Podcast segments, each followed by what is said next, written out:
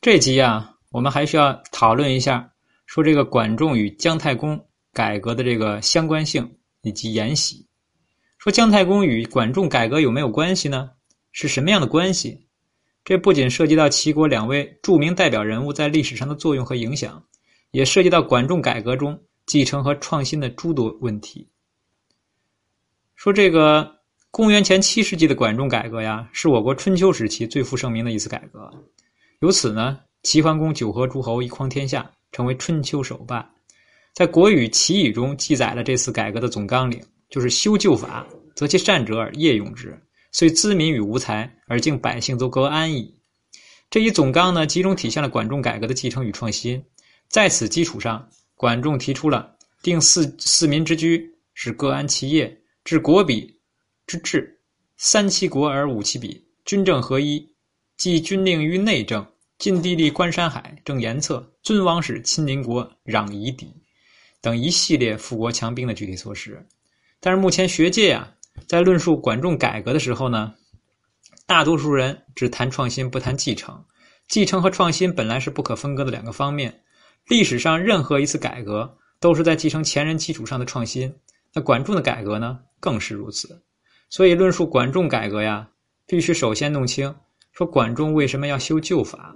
说管仲继承的旧法究竟包含了什么？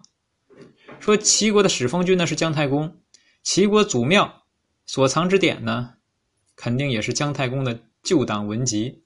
管仲改革时所修旧法，虽为文武文王、武王时期的旧法，却是出自齐祖庙所藏，其内涵呢，均与姜太公有直接或亲密切关系的周初旧法。因此啊。旧法也可以称之为是太公之法。春秋时期，齐国复修的旧法呢，是姜太公之法。主要的理由和依据呢，有以下几点：说第一，齐国的官府所拥有的文武旧法，并非先王之正典，而是其祖庙收藏的太公之典。由于为齐国之命祀，这是周初旧法所以能在齐国保存下来的主要原因。说不敬宗庙，则民乃上教；不恭祖旧，则孝佛不备。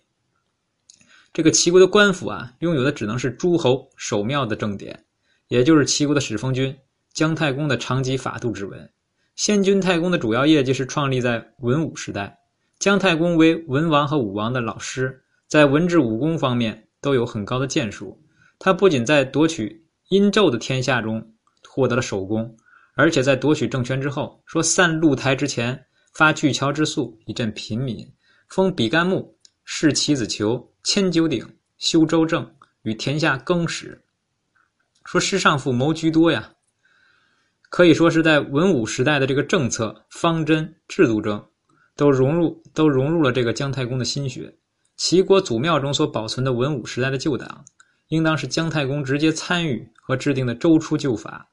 在《管子·齐语》中，皆不言先君而称圣王或者先王，自是有其道理的。因为对齐国人来说呀，文武圣王之法和先君之法实际上一回事儿。修旧法言必称圣王、先王，而不称先君，在对外宣传上又有着不可估量的潜在影响。说法文武远继，遂文武之继于天下，既能提高齐国的政治威望，又有尊周的表率作用。第二呢，从齐桓公的尊王招旧职看呢，齐国所修旧法。也应当是姜太公之法。说春秋初年，王权衰落，诸侯对天子的朝贡几乎是废止了。王室局处在成周一隅之地，土地不断缩减，人民日少，财源枯竭，无力养兵，不仅完全失去了制裁天下的军事力量，以至于沦落到向诸侯求金求车的地步。而随着地方经济的发展，一些强大的诸侯国凭着自己的经济和军事实力，竞相扩张领土。兼并小国，对其他诸侯国发号施令。周王室虽然衰弱，但名义上仍然是天下共主，并享有册封诸侯的权利。王权呢，依然是秩序的象征。西周延续几百年的宗法制度和观念，仍然是根深蒂固。在诸侯林立、保持军事的局面下，齐桓公审时度势，以尊王为口号，突出周王在政治上和道义上的地位与权威性，就是要利用人们的宗法观念，来达到挟天子以令诸侯的目的。就当时而言啊，诸侯早已不向天子纳贡听命，简单尊崇威信扫地的周王，并不能号令诸侯，取信于诸侯。那齐桓公和管仲的政治方略呢，就是招旧职，也就是抬出先君姜太公来，效法先君在文武成周时古公周史的业绩。尤其是西周初年，成王年幼，说姜尚为太师，昭公为太保，周公为太傅，他们总揽王室的军政大权，代天子决策。确实对王室起到了辅弼拱卫的重大作用。齐国呢，以王室旧时太师的这个名义，以先王所赐的这个武武侯九伯的专政权，担负起团结诸侯、匡救天下的职责。这样，齐国的称霸就在舆论上增加了号召力，在军事上获得了主动权。尤其是在公元前六百六十七年，也就是齐桓公十九年以后呢，周惠王赐齐桓公为伯。使这个招旧职更加名正言顺了，而齐国的霸业也上了一个新台阶。这齐桓公与招旧职为号召，突出表现在两件事上。说第一件，那就是伐山戎救燕。这个山戎呢，屡次侵犯北北方的燕国，燕国告急，像这个其他的诸侯国，包括齐国，那齐桓公救燕，遂北伐山戎而还。燕军呢，送齐桓公出境。桓公因割燕王这个所之地与燕，使燕呢共共天子，如称周时之。说这什么意思呢？说当时啊，燕军不仅不向周王室纳贡，还曾与这个宋国、魏国呢共伐王城，欲废周惠王而立惠王义弟子推为周王。齐桓公若是以尊王来号令燕国，显然只能是对牛弹琴。这个燕庄公啊。感念齐桓公存亡之德，可能不会说什么，但未必心服。而齐桓公是以太公、昭公共事王室相号召，使燕呢共共天子，如称周直。这个燕军自然心服口服。说这件事的效果是啊，诸侯闻之皆从齐，大大提高了这个齐国诸侯伯的政治地位和政治威望。说太史公在燕世家，还有这个齐世家。还有这个《管颜列传》这三篇文章中呢，都着重谈了这件事儿，足见这件事儿在当时的影响，以及在司马迁心中的分量。纵观齐桓公称霸的全过程啊，我们看到尊王和招旧址从一开始就是不可分割的有机整体。说与其说齐桓称霸以尊王攘夷为旗帜，不如说是以招旧址为旗帜更如恰更恰当。尊王和攘夷只是较好的树立了齐国的国际政治形象。他对于诸侯的号召力是极其有限的。比如，当时是齐国与鲁国共谋伐山戎救燕，但是鲁国呢，最后却没有去。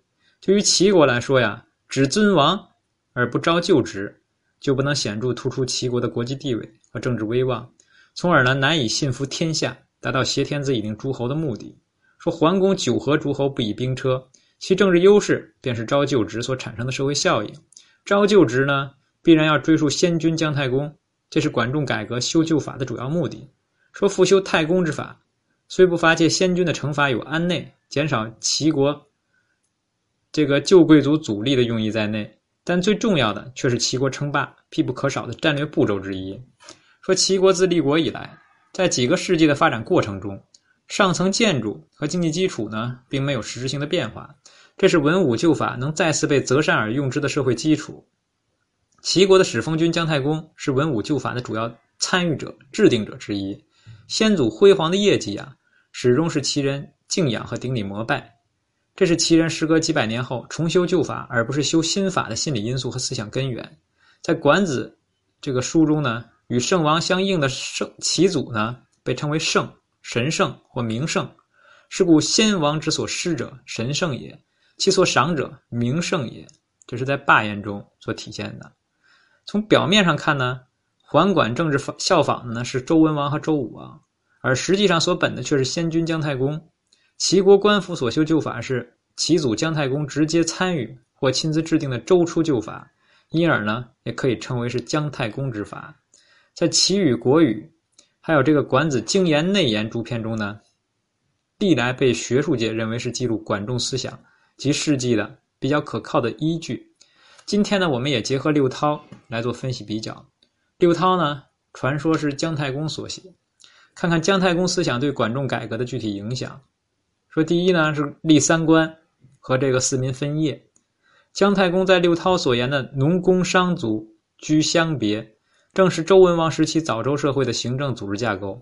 说三宝丸子国安，说这里的农乡、工乡、商乡，也就是齐语中所说的这个“昔者圣王之治天下三七国”的内容。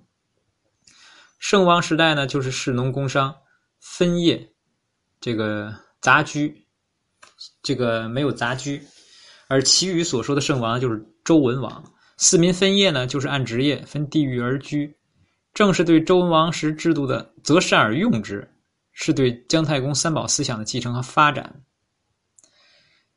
所以呢，在六韬中的立三观和在这个管子中的四民分业是有相成关系的。第二个特点呢，是这个六韬中的五家之兵与这个管子中的军政合一也是有相成关系的。说商代军队的按十进制法编制，从殷墟发掘战车来看的话呢，一般是五辆、二十五辆、百辆、三百辆为单位编制起来的。说周成商制略有改变，军队的编制有十进制也有五进制，而周的十五兵制那始于姜太公。至于这一点啊，兵家早有探讨跟研究。说周成殷制，完全可以把兵车的五进制编法用于军队和其他的兵种。说，据对商代有关战争的卜辞分析啊，商在武丁前后，才由临时征召制进入到常备性固定军籍制阶段。说具体情况呢，不是特别详细，但是呢，在早周军制最大的特点，那就是寓军于农，军政合一，就是把居民按照军队这个建制呢编制起来，并隶属于某一个将领或者是地区的行政长官。这就无需要在临战时编队名将，将居民的行政、生产组织和军备战斗组织结合为一体。在六韬农器里，这个文章中呢，集中记载了反映了这一点。春秋时管仲改革治军之法，完全是仿照先君姜太公的治军仪法，并进行了更合时宜的改造。说无论时代的变迁使其内容有了怎样的变化，它的基本原则都是姜太公的。即在井田制的基础上，以事务编制军队，一套机构两种职能，是故守则同固。这中间啊，管仲对太公御兵御兵制军队，这个做内政听军令，把民事生产军备合为一体的这个方式呢，是做了大大的继承。说以上的考证啊，仅仅限于管仲改革中的政治制度和军事制度，目的在于说明呢，管仲本自先王圣王的一系列改革措施。如四民分业、定民之居、即军令于内政、军政合一等等，实际上是本于姜太公。这些重要的政治军事制度，皆可在六韬中找到他们的思想渊源。事实证明啊，齐桓公称霸时期为太公之学的二度复兴时期，随着春秋手霸的成功而影响深远。完。